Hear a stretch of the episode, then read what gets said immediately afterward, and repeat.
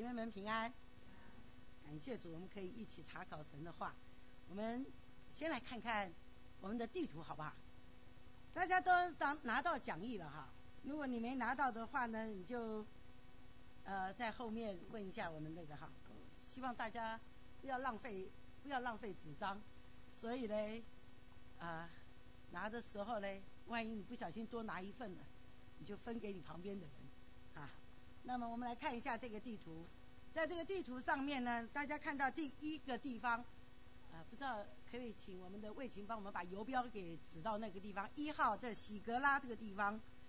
那我们今天要看的这个呢，就是整个创世纪要看啊，不不，创世纪对不起，沙漠记下要接续上次的沙漠记上了哈。那这个地方我们知道沙漠记上结束的时间是谁呀？是不是扫罗的二号？对吧？那今今天就接着这个，当时呢，大卫跟他的跟从的人已经来到了这个喜格拉，并且把他的妻儿都救回来，所以在喜格拉这边还休养了两天。那也就是说，总共三天的时间。也就是说，在他回到喜格拉这个时候呢，在耶斯列平原，就是你在这个地图的左上方啊，就是拿佛他利的这个下面这一段，这个地方就是耶斯列平原。应该是基尼列湖的下面，约旦河的左边这一段，我们记得吗？上次他们就在这边打仗的，哈。然后在这里打仗以后呢，那同时间，在大卫去救他们的妻儿的时候，这边的战事也开始。所以呢，当他们救完回来，在这里又休养了两天，好，总共三天的时间，这个报信的人就来了。所以报信的人来到这个喜格拉报告大卫。扫罗还有约拿丹，还有以色列人战败的噩耗，那这是第一号线。然后呢，我们就会看到在这里，大卫听到这个噩耗，他也为他们做了哀歌，哈，那就是也叫做公歌。然后完毕，他就第二章就祷告神，问了我要去哪里？神就要让他来到一个第二号线，就走到一号线就走到来到希伯伦，希伯伦这个地方。就是我们今天也会看到，就大卫求问了以后，来到希伯伦。那希伯伦这个地方也是一个很重要的历史古城。然后呢，我们就会看到这个有一个地方叫做嗯二号线，就是在约旦河东的马哈念。马哈念这个地方，这个是亚伯河上面有一个马哈念这个地方哈，就是亚尼尔这个将军呢是扫罗的大将军，在这个战役当中他没死。所以呢，他就回来了，回来拥护扫罗的儿子，应该算是最小的儿子。扫罗三个儿子都在战场上死掉了，那这个儿子应该算是第四个儿子。那他呢，就来这里把这个呃伊斯波瑟这个人呢，就给他带到了从便雅悯地方，或者说基比亚这个地方，扫罗他们的家乡，就带到了马哈涅，在那里永立他做王。那这是我们在第二章呃第二章的地方就会讲到说，呃他带他到这个马哈念这个地方，那第二章也会看到的就是第二条线，他就从马哈念来到了基变，那其实当时大卫的跟他的军人就是我们说约押这个元帅，他还有他的两个兄弟，总共这个约押三兄弟就是大卫妹妹，可能是姐妹妹妹还是姐姐，反正就是希鲁雅的三个孩子。这三个孩子呢，哎呀，是不是恃宠而骄还是怎样？反正就是大卫的侄儿外甥呐，是不是？这三个外甥呢，都是大卫很重要的这个军人，就是将军。那他们三个呢，也带了一堆的人，他们都来到了基变这个地方。那彼此因为在这里互相，就有一种好像小型的搏斗。如果这就是我们说内战的开始。如果大型的搏斗呢，就是我们像说南北战争啊这样子。那这个地方呢，是他们小型的搏斗。如果说要搞成大型的战争，那就是自相残杀。其实自相残杀，苦的真的是老百姓，对不对？好，是最惨的。所以呢，这两个将军都知道，他们就在畸变这个地方就来了小小的搏斗。这个搏斗呢，想不到第一次派出来的人都死光了，结果就演变成大型的战斗。大型的战斗呢，当然我们知道，在畸变这个地方，呃。亚尼尔他们还是失败了，失败了，他们就向这个马哈念这个地方要逃跑的时候，那就发生了一件也是让人伤心的事，但也是人的自己的骄傲，就是我们说马沙黑他因为自己觉得自己，哎，是马沙黑吧？然后就他啊亚沙黑，对不起，亚沙黑，他呢自觉得自己跑得很快，圣经也称赞他，他就一直追追追，在他就在这个追的路上就被杀死。那这是在第二章这个地方，那我们还会看到这个地图，第三章、第四章都还会用到，所以大家这个地图都不要不要把它丢了哈。其实或者说第五章也会看到，那我们就先简单的介绍一下，在这一个整个地图当中，他们在击遍这场战役里面以后，那就完毕了。当然，这个亚尼尔就回到了马哈念这个地方。那在这个第三章、第四章就发生了其他的事情。那后来亚尼尔呢，就带着一些人啊，就先委托人来到这个。大卫居住的希伯伦来跟他讲和，讲和以后呢，这个亚尼尔又在带着一堆的人来到这里跟他结盟，那这就是这张地图让我们看见的。所以我们今天看一二章，所以我们就讲到一二章，哈，下回待分晓，这样讲对不对？哈，那我们一起来祷告，在父神们来到你面前，向你献上感谢，实在是你的恩典，让我们能够在星期四这个日子。来分别为圣出来敬拜赞美你，求主你悦纳我们每一个人在你面前，我们的心思意念，我们的言语行为，都求主你自己来使用，也求主开我们的心窍，叫我们读你的话语一读就能够明白，以至于我们能够把它应用在我们的生活当中，实践在我们的生活当中，使我们能够成为神你所喜悦的人，龙神一人。祝我们恭敬将这一段宝贵的时光再一次仰望，交托在父神手中。求主分别为圣，叫说的和听的在你面前都一同得造就。谢谢主，祷告感谢，奉靠耶稣基督得胜的名求，阿门。那我们就看圣经第撒母耳记下第一章的地方，一开始就讲到扫罗死后，所以大家就记得刚刚讲过，在这个撒母耳记上的三十一章讲到扫罗的噩耗，大家还记得当时扫罗怎么死的吗？是不是他请他的拿他兵器的人？说你把我杀了，免得我落入这什么未受割礼之人，对不对？按我们来看的话，这是犹太人传统的观念。所以这个报信的人来讲，他说什么呢？报信的人来到了这个，他说，呃，大卫问他说：“你从哪里来？”他说：“我从以色列的营里逃出来。”大卫又问他说了：“事情怎么样？请你告诉我。”他回答说：“百姓从镇上逃跑。”表示说什么失败了才要逃跑，对不对？也有许多人扑逃死亡，扫罗跟他的儿子约拿丹也死了，所以大卫就问报信的少年人说：“你怎么知道扫罗跟他儿子约拿丹死了呢？”哎，大卫是不是一定要确切的知道这件事情？需要？为什么？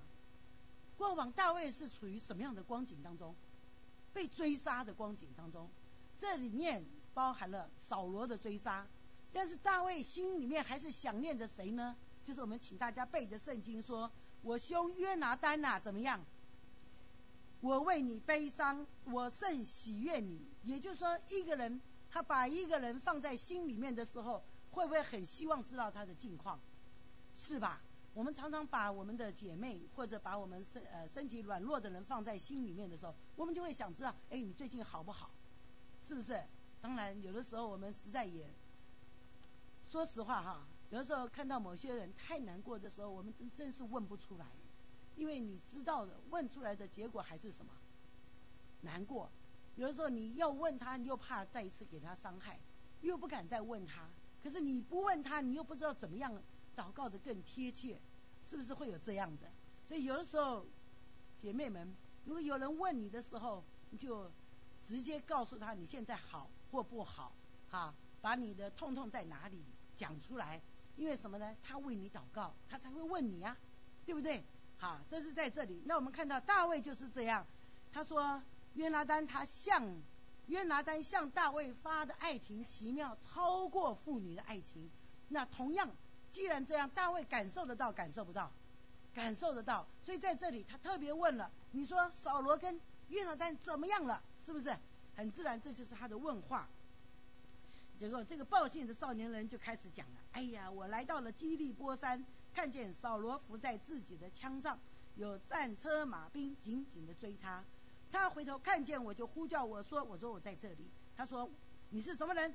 他说：“我是亚玛利人。”他就说了：“请你来将我杀死，因为痛苦将我抓住，我的生命尚存。”你们觉得这是扫罗会说的话吗？按照我们对扫罗的认识，是不是？这也是一般军人或者是元帅啊，哈的这种气概，就是甘愿什么，不要死在敌人的手中，对不对？不要受他的凌辱。其实，在三十一章我们看到他讲的是，不要受非利士人、外邦人的凌辱，对不对？现在这个人他自己编了一个谎言，那我们不知道这个是按照我们来看。圣经学者就是在给大家两个讨论，一个是他是谎话，还是他是什么？说的是真实景况。那三十一章让我们看见一个景况，历代至上跟三十一章讲的是同样的景况。啊，历代至上大概第十章，就你从历代至下啊上开始第十章，你可以对照着看，就是我们今天这个呃，就是我们啊沙摩尔记上三十一章。跟第五章以后，大概这个就是因为第五章以后，这个呃历代至上的作者就出现了哈，所以呢，他大概就从这时候开始记事，那就让我们看见，在这段记事里面，有两个地方是一样的，就这个人说的话是不一样的，那我们只能看到这个人用他自己的口来为他自己结下果子来。他如果说对了，哎呀，我去洗劫的时候，是不是看到了这样的事情？那我把这个扫罗王的这个王冠，还有他的这个戴在手臂上的这个金凿金手金呃金镯子带来了，是不是？那么他也就就是一般报信的嘛。我们看到在呃亚沙龙的时候也有报信的，第一个、第二个报信的人，他们就有技有智慧也有技巧。但这个人报信的人，他大概还想要得到什么赏赐？因为他想着什么？过往啊，扫罗追杀大卫，他知道不知道？肯定知道。所以他大概想：现在我来报告你，你的仇敌死掉了，还是经过我的手杀的？那我肯定要得到什么奖赏的？哎，这个人的想法你觉得怎么样？那如果你是大卫，你会怎么样？这是我人生当中的污点呐，对不对？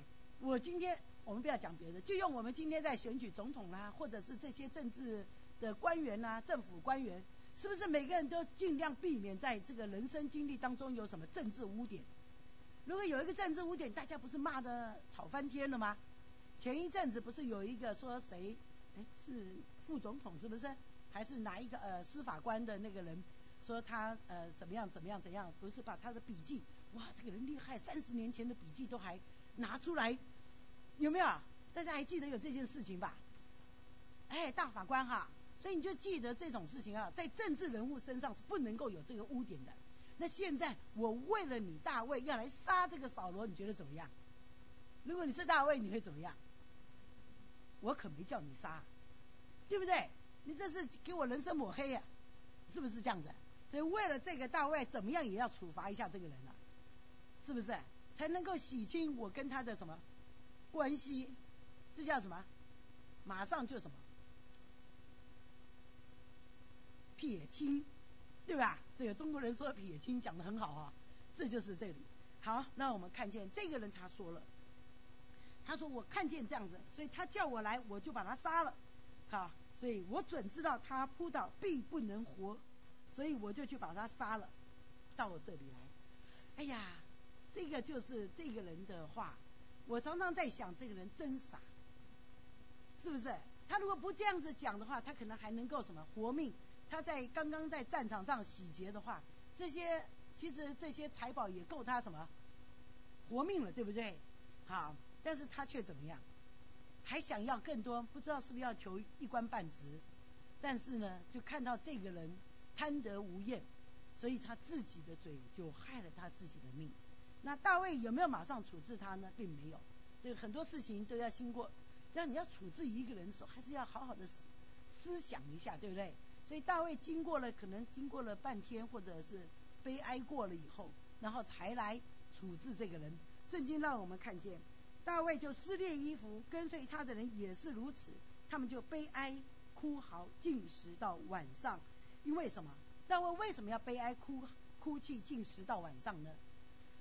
不单单扫罗、约拿丹，还有他的三个的两个另外两个儿子，这些人死了。以色列人怎么样？也死了，甚至什么失败了？以色列人都怎么样？四散而逃了。听这个光景，就是我们失败了。所以大卫为他们悲哀进食、哭泣、祷告，是不是？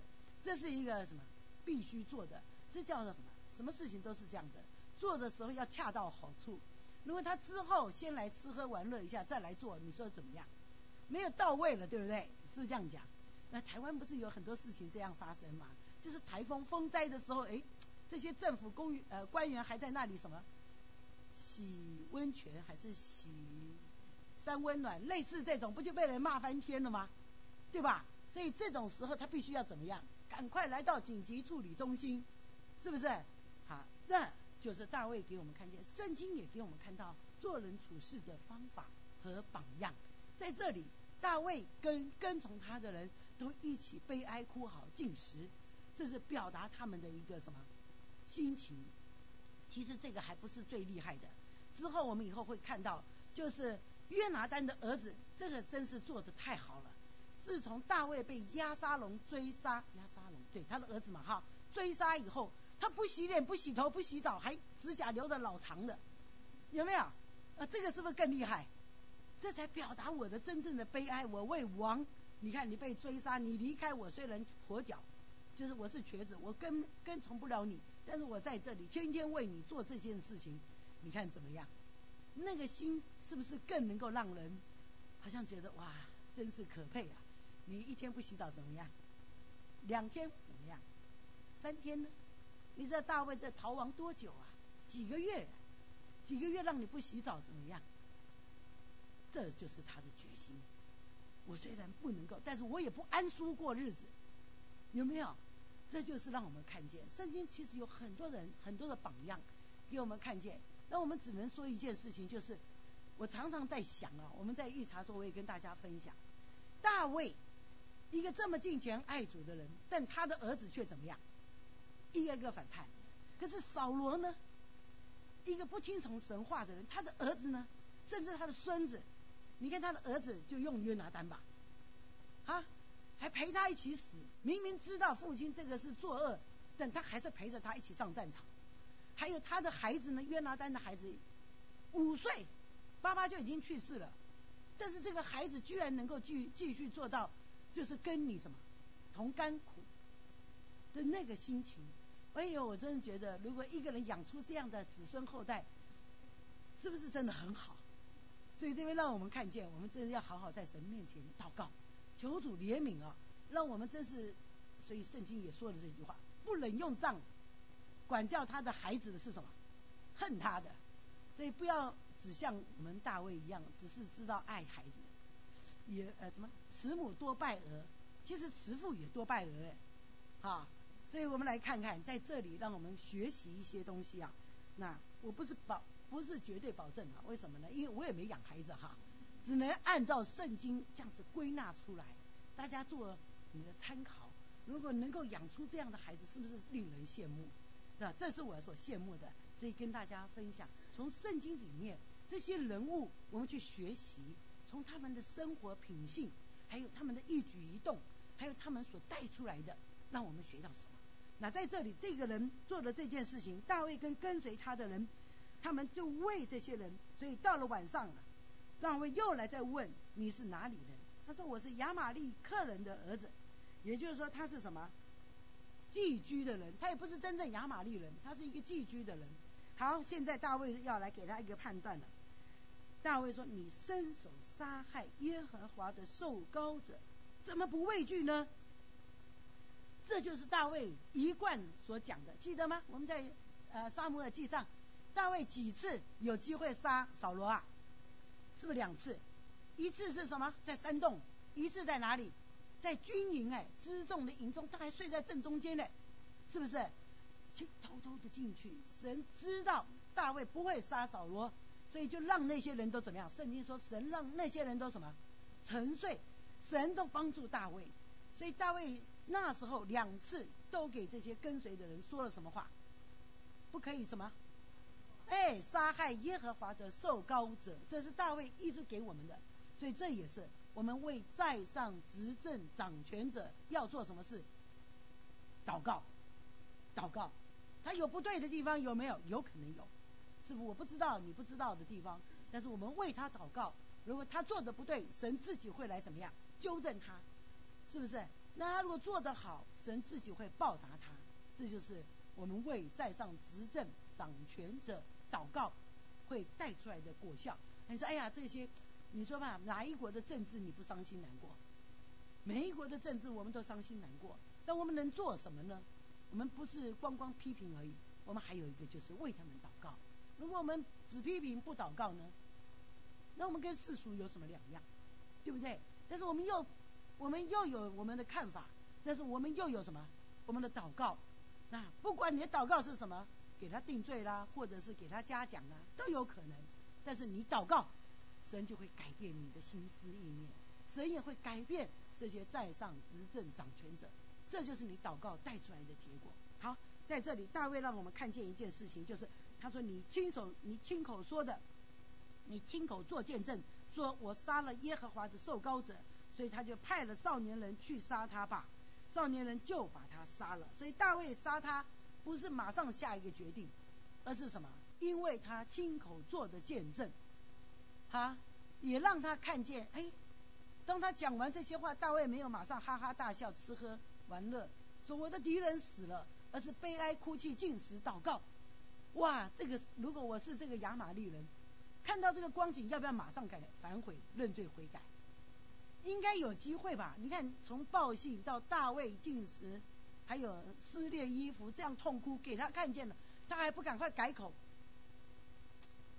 是不是？我觉得神是给人机会的，神有没有给你悔改的机会？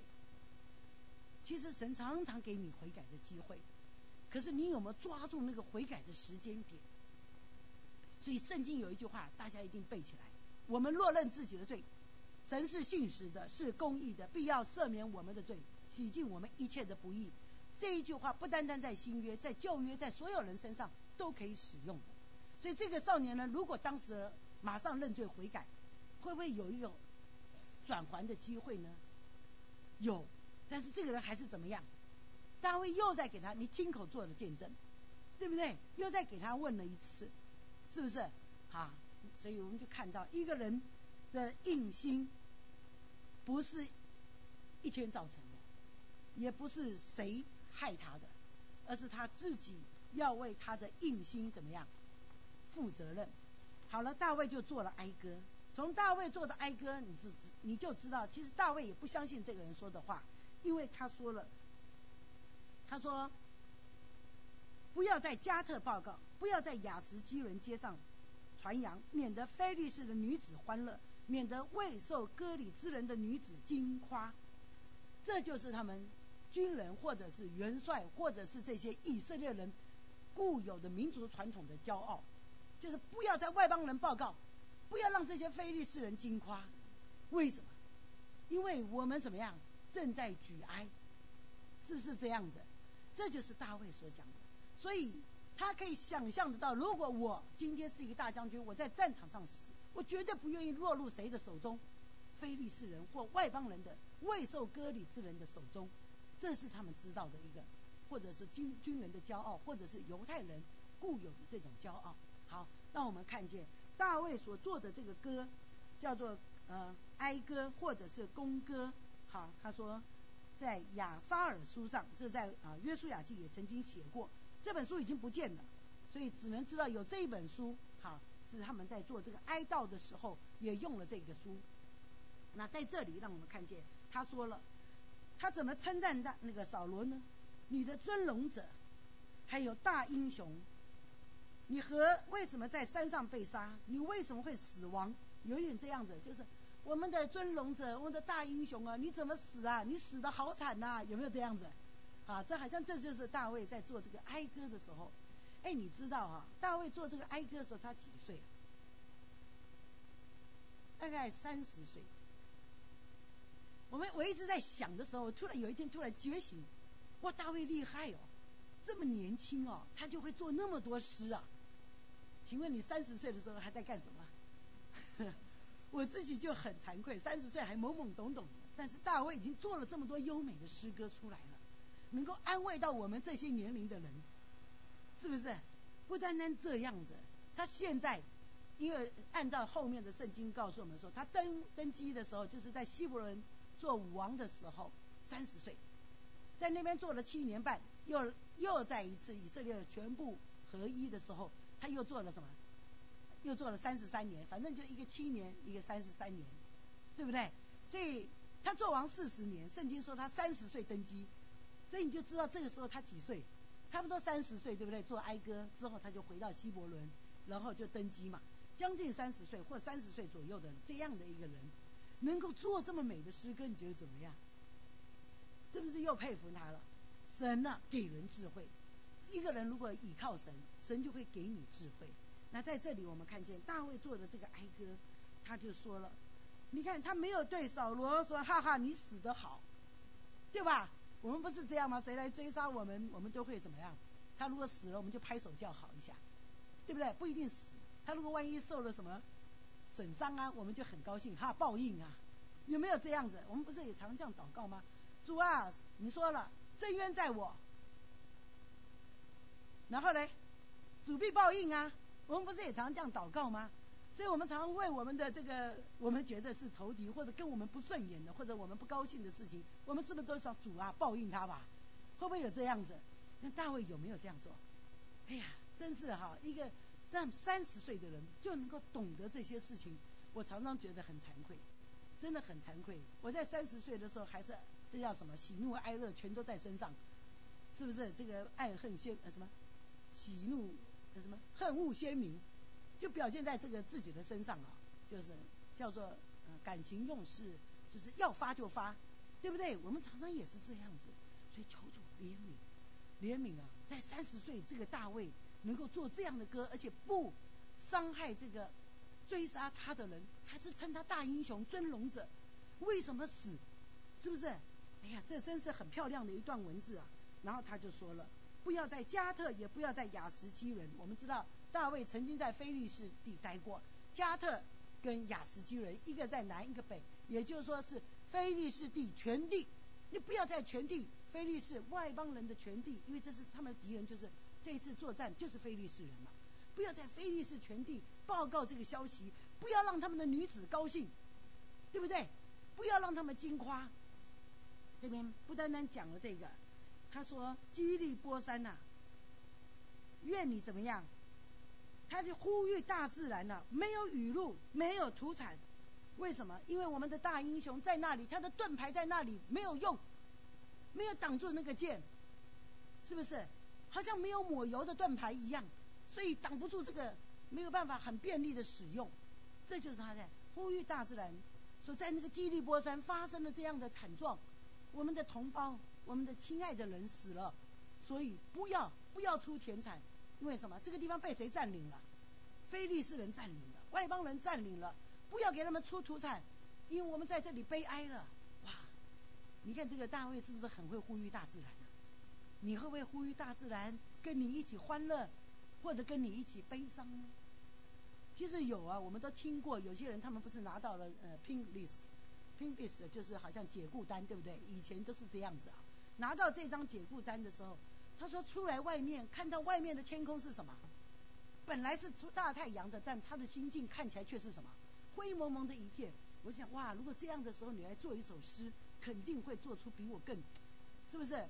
更贴切的诗歌，但他就讲到他的心境就是灰蒙蒙的一片，所以有时候你看着大太阳，你正在高兴的时候，有没有人在那里享受这个灰蒙蒙的一片？有，那我们要怎么样用同理心去关心？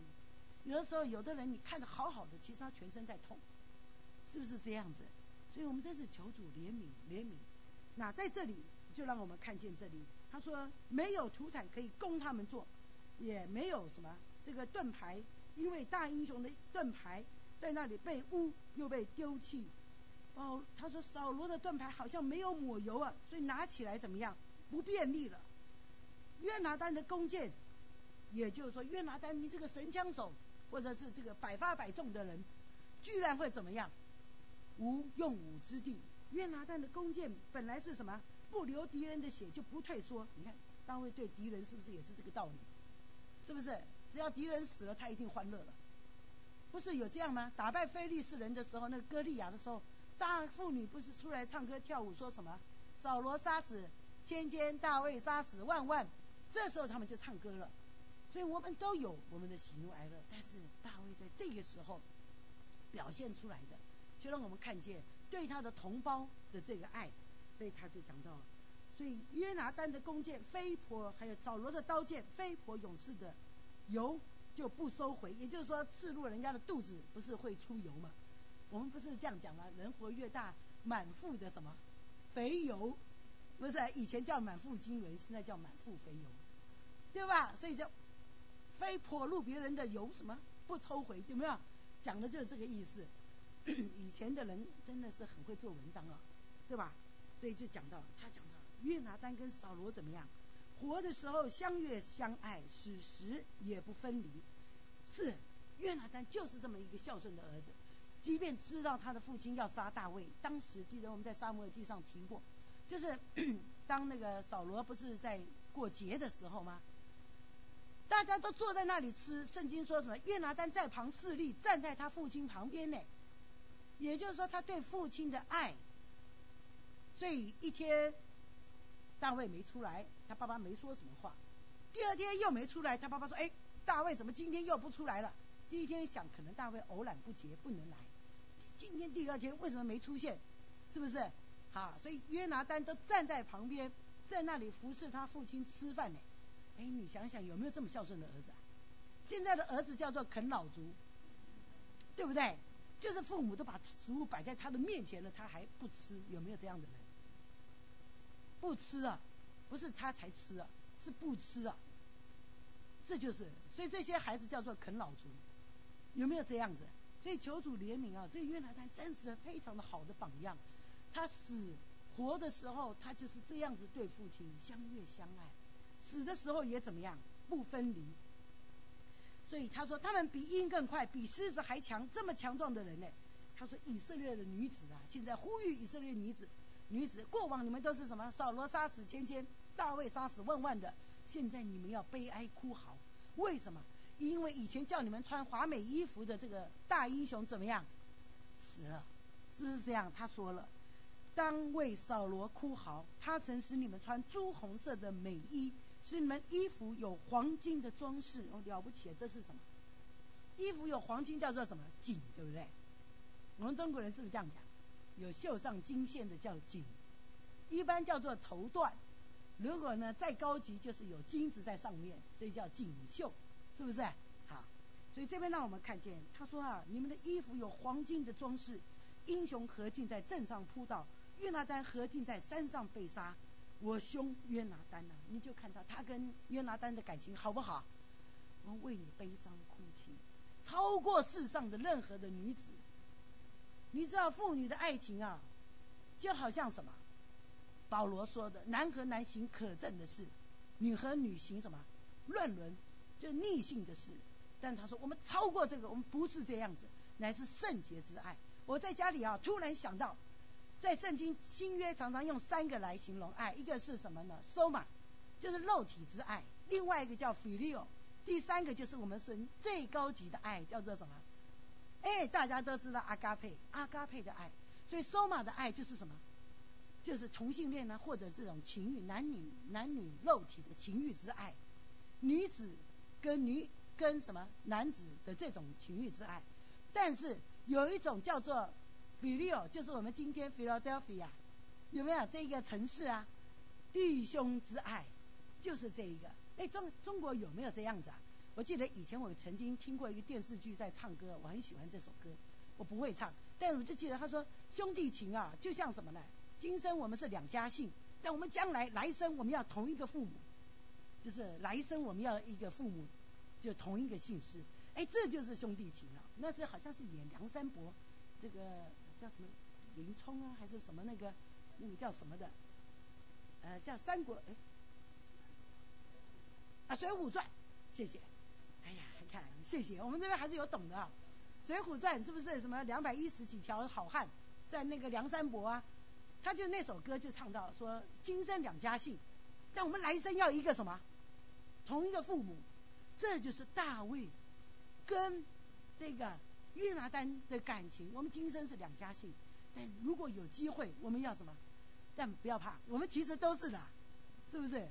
我们今天在世上虽然来自五湖四海，或者我们不同的姓，但我们在天上都是什么？同一个主，同一个父。所以可惜中国人当时不认识神。如果认识神，他们就知道将来在天上我们都是什么？一家姓了，是不是？所以我们都是一家人，不是我们一家都是人呐。不，我们如果一家都是人也很好。对不对？我们一家都是人的话，表示我们教会做的满满的，那我们也很高兴啊。这边让我们看见在这里，所以借着他对约拿丹的爱情，让我们看见在世上我们有很多的情爱，但是有兄弟之爱，是因为我们建立在哪里？基督里，是不是？因为有这个爱，我们就能够在神里面继续的培养，效法基督的阿嘎佩之爱。就是超越世上一切的爱，这就是神对我们的爱。神对我们的爱是不是真厉害？你看，你还不认识他，他就已经为你怎么样？定在哪里？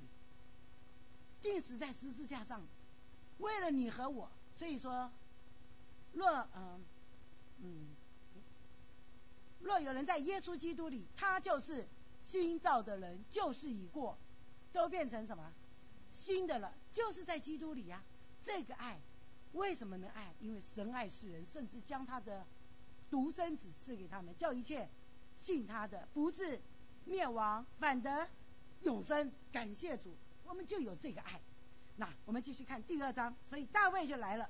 第二章，大卫马上就来求问神了。他说：“我上犹大的哪一个一个城去可以吗？”哎，你觉得怎么样？如果你你会不会做这种事情啊？会不会来求问神啊？会不会？你今天搬来美国有没有求问神啊？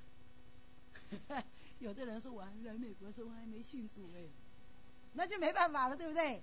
好，如果没有也没关系。今天开始效法大卫，不论你做任何事情，先来祷告。哎，我觉得我很喜欢一位伯母啊。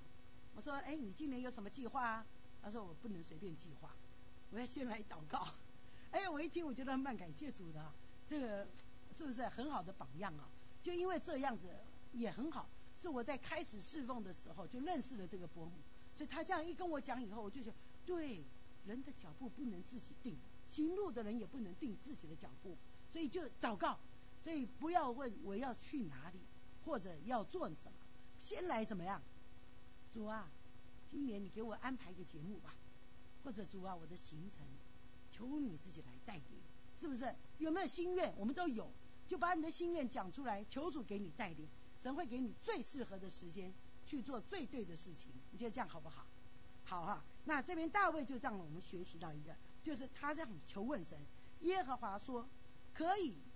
大卫说上哪一个城去呢？你看啊，神说了什么？上希伯伦。为什么说上希伯伦很重要？这就是求问神啊。如果你不求问神，你自己往啊往哪里去？大卫有可能往他的故乡。他是伯利恒人，对不对？可能就往伯利恒去了。但是在这里让我们看见，神叫他到希伯伦。希伯伦是一个什么地方呢？记得这个亚伯拉罕他怎么样埋葬他的妻子莎拉的？就是在希伯伦这边有一个麦比拉的田，是不是？在那里买了一块钱，他跟他的妻子就埋葬在这里。以撒年老的时候，哎，这在你的讲义上我都给你写了哈。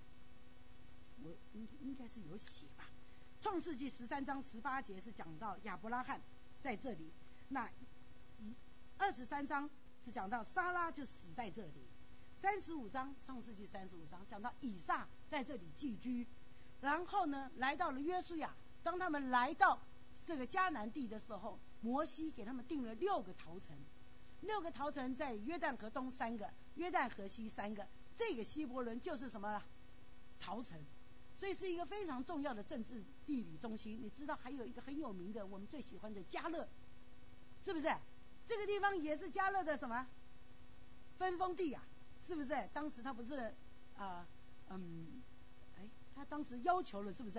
哎，跟那个哎叫什么名字？跟那个约书亚讲，我虽然什么八十，当时是八十五岁，对不对？我还是像当年呐，像四十年前一样，有没有？所以他就把这个地方攻占了。还有他的女婿啊，不是也很厉害吗？啊，大家都记得在四世纪都记载了，所以你就知道这个希伯伦这一块地，神不是随便叫他去的，乃是他是一个宗教、文化、地理、政治都是非常重要一个地方，是不是？所以你就看，我们今天有没有讲中国人不是皇帝要迁都吗？就是要迁到什么政治、文化这些啊最有利的政治中心。所以为什么在北京？就是这个道理嘛，是不是？以前是在长安，长安 是不是长安呢？好，所以现在要迁到北京，因为这个地方就是有它的这个地理位置的优势，还有它的政治文化各种人文气息，最重要是有政治因素。对大卫来讲，这是不是政治因素非常浓厚？对吧？好，可能大卫一时都想不到，但是神已经怎么样为他想到了，所以神的路最美好。有没有？我们有没有唱过这首歌？就是这样子，你都不知道的，但神带领你来，你想，哎呀，希伯伦这个山这么高，要怎么打啊？当年这个加勒打的时候可是非常艰难呐，是不是？但是他没有看到环境的困难，而是看到这是神的应许。所以今天我们来介绍这个古都的时候，哦，你就知道原来这个古都它的重要性。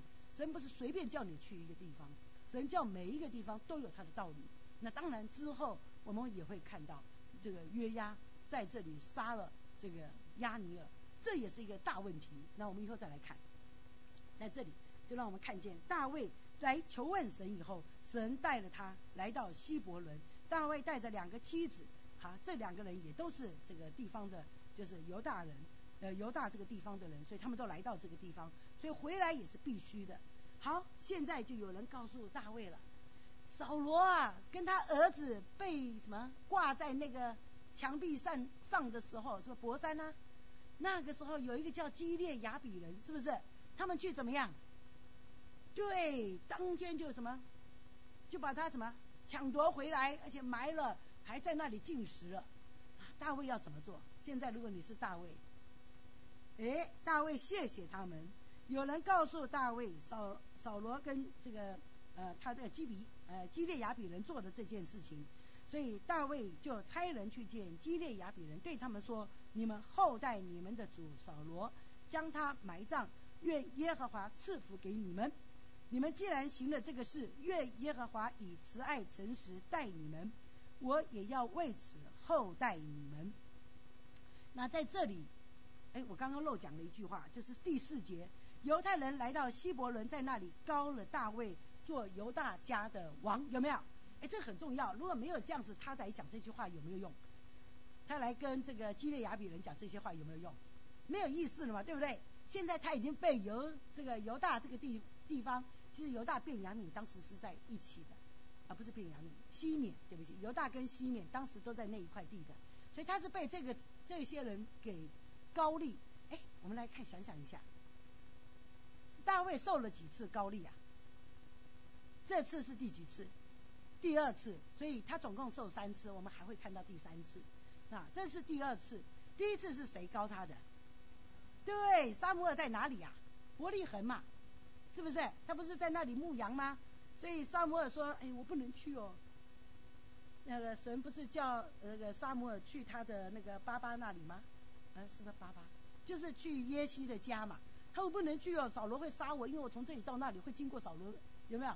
经过扫罗的地盘哦，不能去，所以你就记得大卫是在那里受高的，所以这第一次，那很自然的，如果你在那里受高，你很自然就会想要回伯利恒嘛，对不对？好，但是因为这是我的发源地呀，我在这里受沙姆尔的高利呀，但是神没有叫他这样子，反而来到这个希伯伦，希伯伦犹太人、犹大人又在怎么样，在这里高利他一次，当时可能沙姆尔是暗暗高利，或者只有他耶西一家人。或者叫做什么小小嗯，叫做人们的什么口传，好像小说一样，叫做《拜官野史》记载了，说萨姆尔曾经高过大卫，所以这些人才会说嘛，大卫被高过啊，是不是？那现在这一次高丽二章四节就很重要，是一个祭司在众人的面前受高丽，这祭司有可能是亚比亚他，当时是不是亚比亚他带着以弗德，里面有那个乌林土民跑去，嗯，叫什么？投靠他，是不是这样子？好，就是这个光景。好，现在大卫被高丽了，所以他来安慰，安慰这个激烈呃。基列雅比人是不是？他说了，你们后代，所以他说愿耶和华用慈爱诚实待你们，我也要为此后代你们。这样子他讲的话有没有权利？就有权名，因为他是一个什么犹大王，对吧？好，不单单这样，他说了，现在你们的主扫罗死了，犹大家已经高我做他们的王了，所以你们要刚强奋勇，这什么意思？过往你们效忠扫罗，现在我已经怎么样被高丽了，对不对？所以你们也怎么样，把你们对扫罗的效忠也怎么样转移到我身上，有没有这个意思？不然为什么要来讲这段话嘛？是不是还要我也要怎么样赐福给你们？因为我已经是王了，是不是？这就是大卫给我们看。哎，大卫也是有很聪明的这个政治政治手叫什么手腕吧，啊！但是我觉得神用他也不是没有道理。一个人如果什么都不懂，那你要选哪一样的人来来做你的统帅呢？是不是？啊，这个大卫他没有把这些心思用在坏的事情上面，那这就是适合我们的，对不对？好，他有有聪明有智慧。所以他来这边告诉了基列亚比人，但是亚比人有没有听呢？很可惜，亚比人没听。最主要就是刚刚我们讲的，这个亚尼尔把谁也带到了马哈念去了。亚尼尔把谁呀？伊斯波瑟。所以你看到二章八节，亚呃扫罗的元帅尼尔的儿子亚尼尔，曾将扫罗的儿子伊斯波瑟带过河到马哈念。立他做王，治理基列、亚苏利、耶斯列、以法莲、便雅悯和以色列众人，这是有点夸张了。耶斯列都已经被谁给夺走了？是不是非利士人？啊，还有以色列人有没有真的全部归向呢？其实并没有。啊，但是他还是把这些人都都拢都纳入了。好，扫罗的儿子伊斯波瑟登基的时候年四十岁，比大卫大几岁？差不多十岁，对不对？其实大卫登基了五年以后，伊斯波瑟才真正的登基。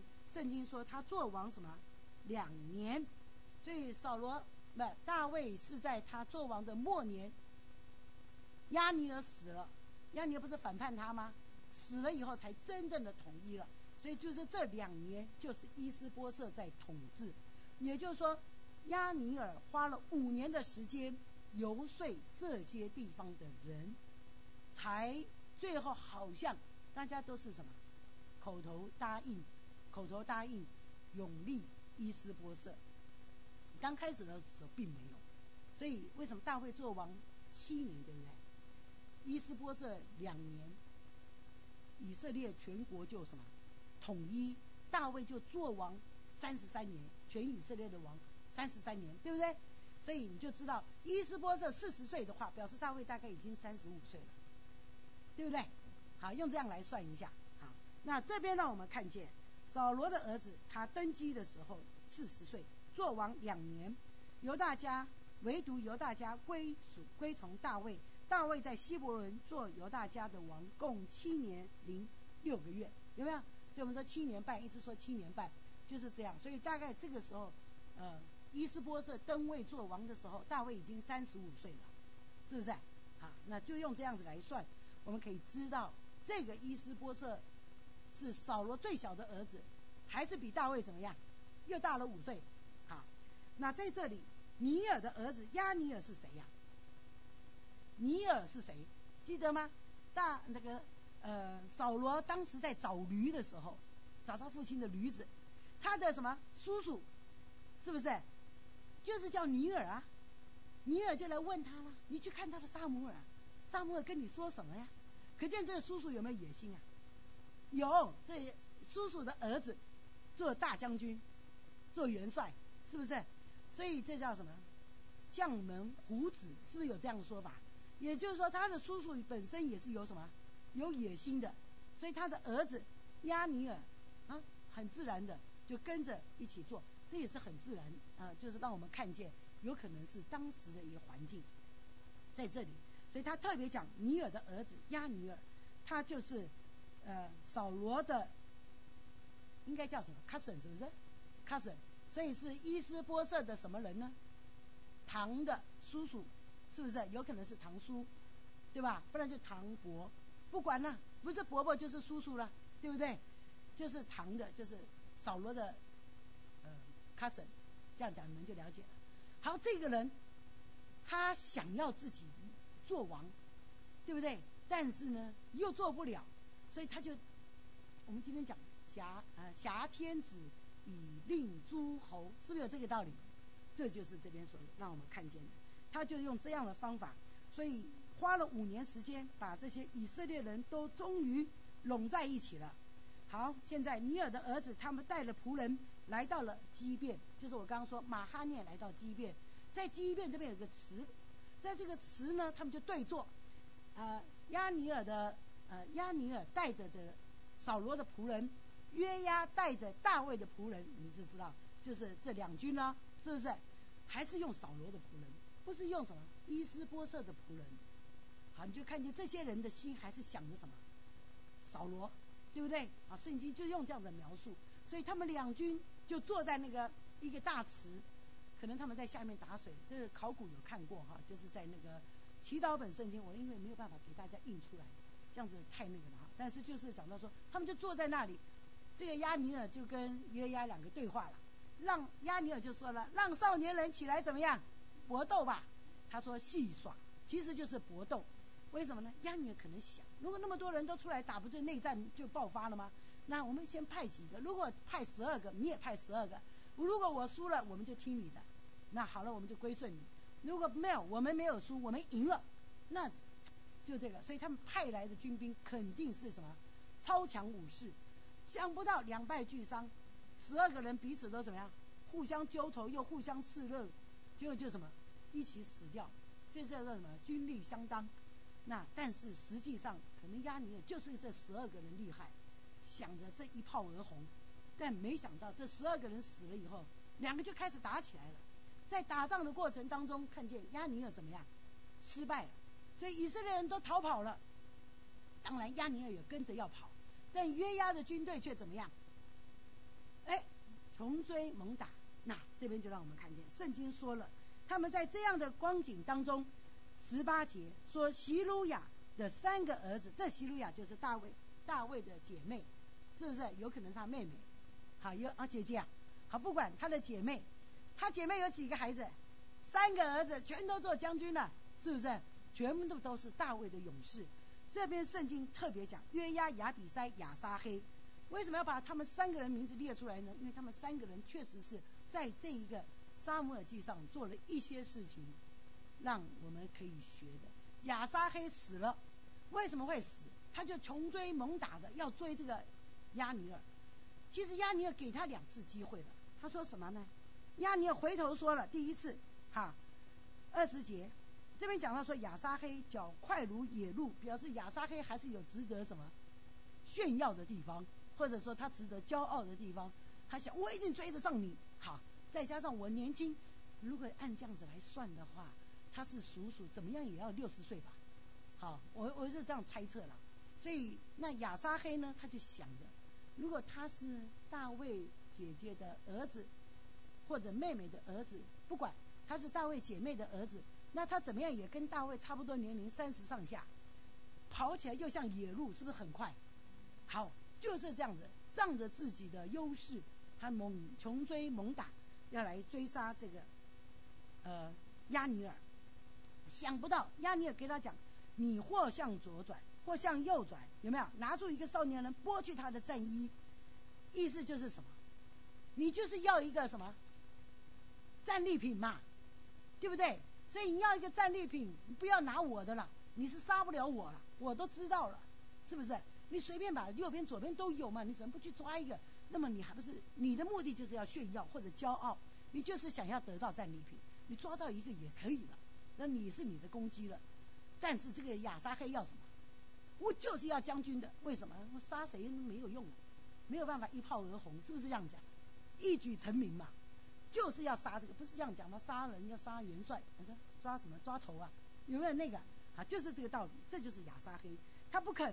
不肯，亚尼尔又在说了。他说：“你转开，不要追赶我吧，我何必杀你呢？若杀你，我有什么脸去见你哥哥约押呢？可见你哥哥的臭名远播，是不是？你哥哥凶狠、毒辣，谁都知道了，就是这样的道理。所以他说：你不要再追我，为什么要得罪你哥哥呢？我都知道你是他三兄弟了。但是亚沙黑有没有听话？没有，继续追赶。圣经让我们看见亚沙黑继续追，所以这个亚尼尔，你看。”随便我就把我的枪往后一顿，就把谁给杀死了，对吧？就把亚沙黑给杀死了。可见亚沙黑只有什么有勇无谋，是不是这样子？所以亚沙黑就死了。所以我说他也是白死了。炫耀、骄傲，一个人的骄傲，不是有一句话说好奇心会杀死一只猫吗？对不对？他这个是骄傲会杀死了他自己。好，在这里让我们看见，这就是亚沙黑，他就这样子就死掉了。那当然，追赶的人一看到也就不追了，是不是？看到亚沙黑就停在那里了。但是你看，圣经说约押跟他的兄弟亚比塞，他们俩还是怎么样？继续追二十四节，约押跟亚比塞追赶亚尼尔，日落的时候，到了通基遍旷野的路旁，基亚对面的亚马山，便雅悯人都怎么样？逃跑的都已经聚集了。现在叫做什么？人多。势众，他们已经也整军编队好了。那视食物者为什么？对了，这就是约押跟他的兄弟只好什么摸摸鼻子走了吧，对不对？所以他们为什么不继续追赶，并不是他们那个没有报仇的心，而是他们什么看到环境情势已经开始对亚尼尔有利了，所以他们才走了。当他们走的以后，你看他们两两军在追赶啊。之前他说了，我觉得亚尼尔说的这句话，也是一个非常好的一个提醒。他说：“刀剑岂可永远杀人吗？你岂不知终究必有苦楚吗？”这句话其实可以提醒我们：我们的嘴啊，快如利剑，岂可永远伤人呢？是不是？好，这边就提醒我们：我们虽然没有真正的刀剑，但我们的嘴就像利剑一样，所以终究必有苦楚。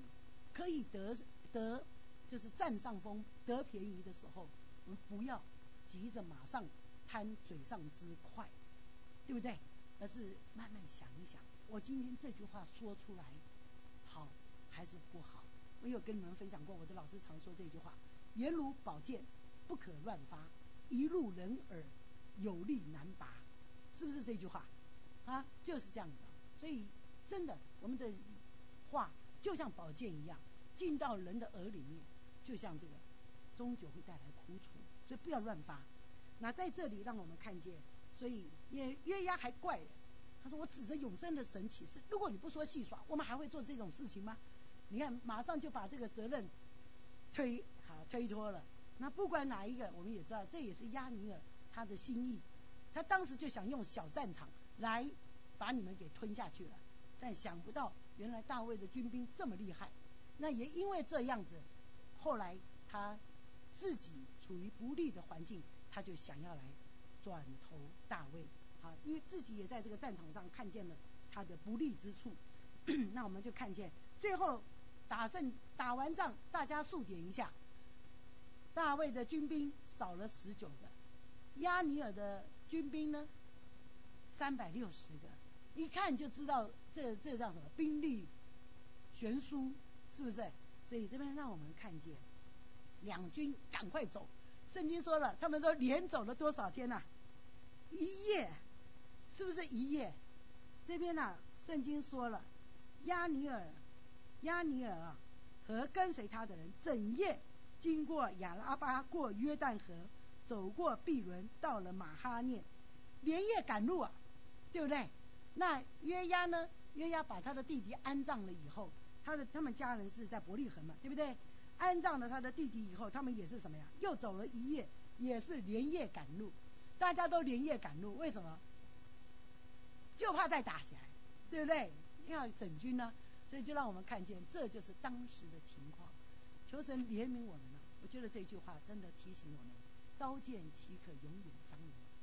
是不是？它终究会带来苦楚。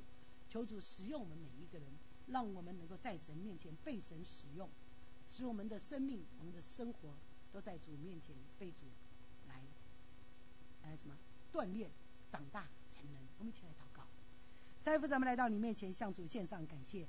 实在是你的话丰丰富富，让我们越读，我们就越看见神，你真是借着你的仆人们，让我向我们说话，让我们借着他们来学习谦卑在你面前，也借着他们，主啊，也得到安慰鼓励。就求主你大能手继续托住我们每一个人，能够把你的话应用在我们的生命当中，使我们能够活出你要我们活的样式，成为神你自己荣耀的见证人。愿主你在我们每个人身上得着主你该得的荣耀。祷告，感谢，奉靠耶稣基督得胜的名求，阿门。